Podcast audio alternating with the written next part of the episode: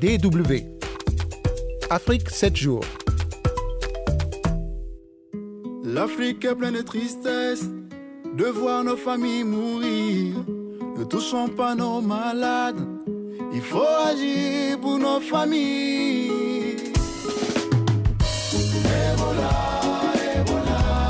Bonjour à tous et merci de nous rejoindre dans cette nouvelle rétrospective de l'actualité africaine de la semaine. Afrique 7 jours avec ses rubriques Afro-Presse et Blogosphère. Notre invité ce jour s'appelle Alexandre Lett.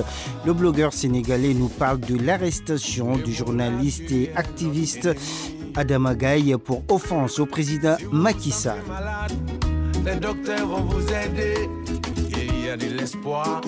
D'arrêter Ebola. On commence par l'actualité sociopolitique de la semaine qui s'achève en Afrique. En République démocratique du Congo, un quatrième cas d'Ebola déclaré à Goma, une nouvelle qui a été annoncée alors que cela va faire une année qu'Ebola est apparu dans le nord Kivu. Au mois de juin dernier, l'épidémie avait été déclarée urgence sanitaire mondiale par l'Organisation mondiale de la santé. Les autorités congolaises ont dû mettre en place un plan de riposte efficace. Ce plan de riposte, le quatrième du genre, met un accent en particulier sur les rôles des communautés appelées à être plus participatives. Le docteur Mahamadou Djingarey est coordinateur Ebola pour les territoires de Beni et Manguissa. Il travaille également dans le comité de la riposte. Il est tout à fait difficile de rompre les chaînes de vaccination. Si vous regardez les statistiques, vous allez voir des gens, c'est au moment où ils tombent malades, qu'ils disent Ah, en réalité, j'ai été au contact de tel malade, ou bien j'ai participé aux funérailles de autre malade. Donc nous travaillons pour que la communauté s'approprie euh, les mesures de réponse. C'est-à-dire ce qu'on fait maintenant, c'est les voisins surveillent les voisins. Donc si je reçois un visiteur qui vient d'une zone d'épidémie, les voisins peuvent informer les équipes de réponse qui viennent vérifier si la personne est contact qui essaie de fuir, la vacciner et vacciner son entourage également. Il y a encore des gens qui sont résistants et qui, pour une raison ou une autre, n'y croient pas et véhiculent des messages contraires. À ce sujet, sachez que la frontière avec le Rwanda a été fermée plusieurs heures jeudi avant d'être rouverte à la mi-journée environ. En Mauritanie, Mohamed Ould Cher El Razouani, élu président le 22 juin dernier, a été investi jeudi président de la République. Il succède à Mohamed Ould Abdelaziz. Parmi les grands défis du nouveau président, la cohésion sociale qui souffre des inégalités entre les différentes composantes de la Mauritanie. Que devrait faire Ould Razouani pour plus d'unité nationale dans ce pays multiculturel et multiracial de 4 millions d'habitants? Réponse de Maître Diabira Maroufa, il est président du GERDES, groupe d'études et de recherche sur la démocratie et le développement économique et social. La gouvernance que nous avons connue euh, depuis 11 ans a renvoyé les Mauritaniens dans l'insécurité, chacun dans sa famille, chacun dans sa communauté, chacun dans sa tribu. On ne peut pas construire une nation en se fondant sur des critères tribaux, des critères ethniques, des critères raciaux. Le développement de la Mauritanie va dépendre de la capacité que le nouveau gouvernement va mettre en place pour le en vivre ensemble sécurisé. Maître Diabira Maroufa au micro de Halilou Diagana, notre correspondant à Nouakchott.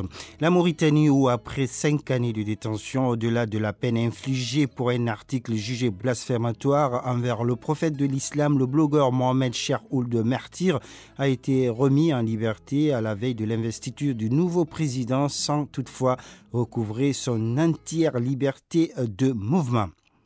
Au Sénégal voisin, la justice a finalement inculpé le journaliste Adama Gaye pour offense au chef de l'État. L'activiste sénégalais avait été mis en garde à vue après son interpellation par la division des investigations criminelles de la police judiciaire. On le reproche des publications sur Internet critiques à l'égard du président Macky Sall.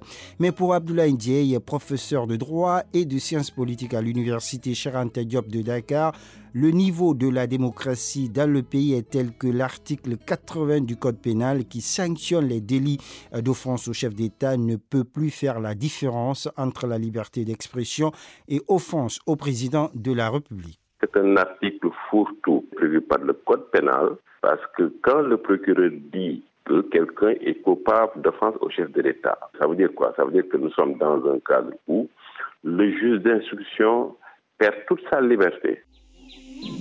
A luta continua!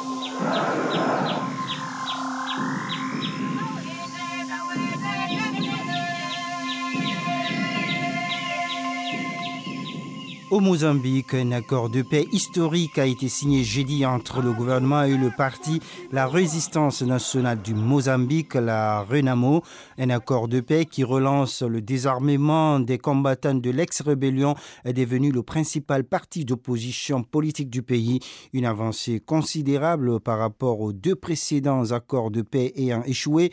Costa Amando est l'un des membres du parti de l'opposition. Il exprime ici sa joie à la signature de cet accord de paix entre pouvoir et ce parti. Nous étions un peu inquiets avant, mais quand nous avons vu comment l'enregistrement des soldats de la RENAMO pour le désarmement, la démobilisation et la réintégration a commencé, cela nous a beaucoup aidé. Cela dissipera certains malentendus. Beaucoup de gens étaient pessimistes à ce sujet, mais maintenant que le processus a commencé, j'espère qu'il se déroulera bien. Je suis très heureux. Après la signature de cet accord de paix, le pape François devrait visiter le Mozambique au mois de septembre prochain. Visite pour appeler une nouvelle fois à la paix et à la réconciliation. Sinon, plus bref, au Soudan, quatre manifestants ont été abattus jeudi lors d'un rassemblement à Omdurman, une ville voisine de Khartoum, la capitale, alors que les négociations entre militaires et le mouvement de la contestation ont repris en soirée pour régler les points en suspens d'un accord de transition.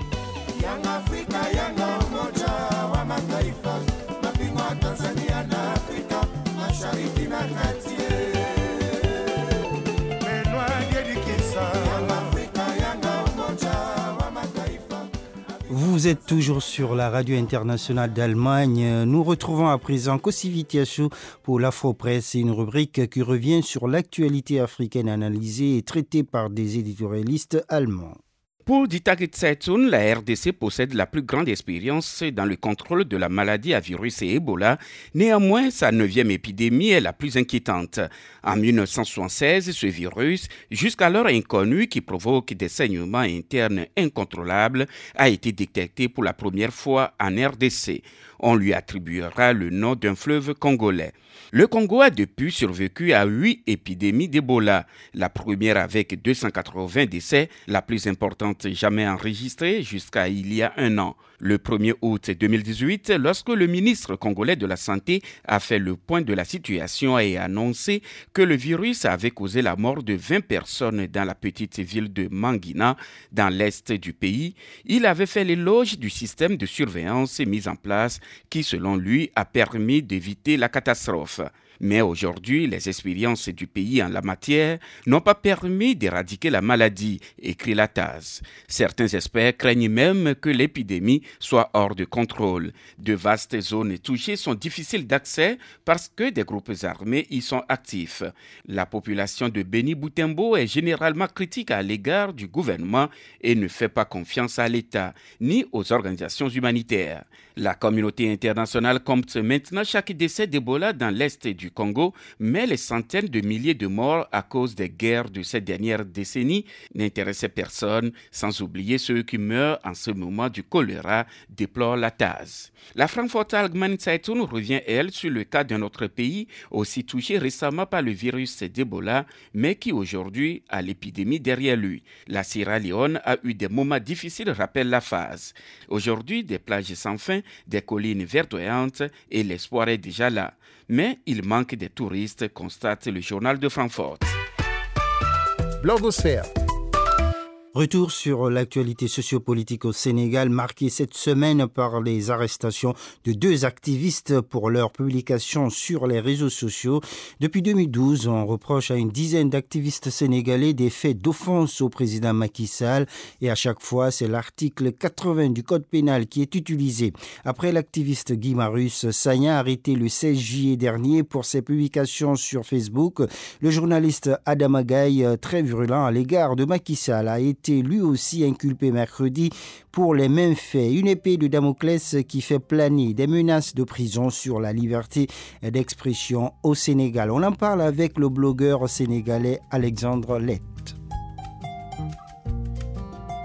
Pour moi, c'est un précédent qui est très dangereux parce que nous vivons au Sénégal un autoritarisme d'État qui instrumentalise à sa guise le pouvoir judiciaire pour des règlements de compte. L'affaire de journaliste aurait pu se régler autrement que par la case prison.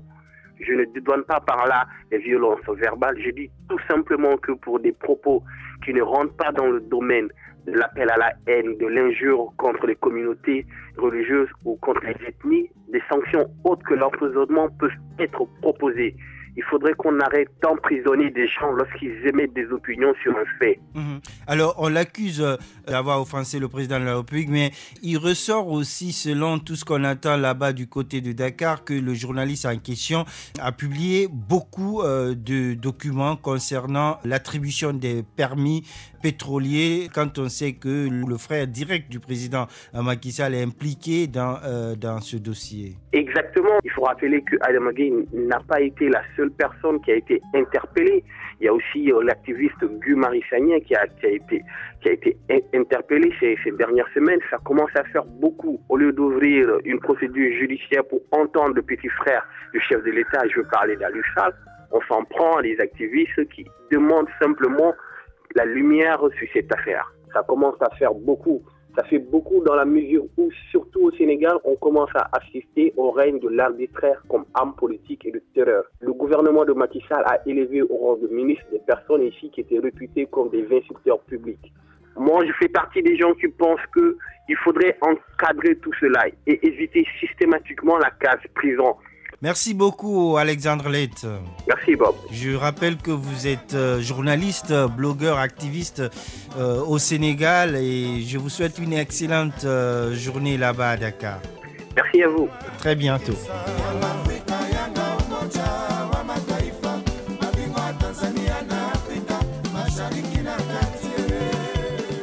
C'est sur ces mots que prend fin Afrique 7 jours de ce dimanche. Rendez-vous la semaine prochaine, même endroit et même heure, au micro Bob Barry. À très très vite sur la DW.